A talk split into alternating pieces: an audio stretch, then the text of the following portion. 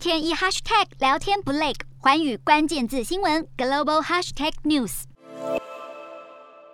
俄罗斯外交部长拉夫罗夫二十五号表示，会持续和乌克兰和平谈判，但是警告北约提供武器给乌克兰，实质上是在和俄罗斯宣战，只不过打的是代理人战争。拉夫罗夫警告，在这种情况下就不能排除第三次世界大战爆发的可能性了。而对于曾经是喜剧演员的乌克兰总统泽伦斯基，拉夫罗夫则是抨击他其实是在假装谈判。但如果仔细检视拉夫罗夫自己说过的话，其实也是在玩文字游戏。既然不排除和平协议，那么究竟什么时候才有可能达成协议呢？乌尔不断尝试和平谈判，但双方都认为对方诚意不足，各执一词，迟迟无法达成共识。乌尔人民所期盼的和平，只怕也非常遥远。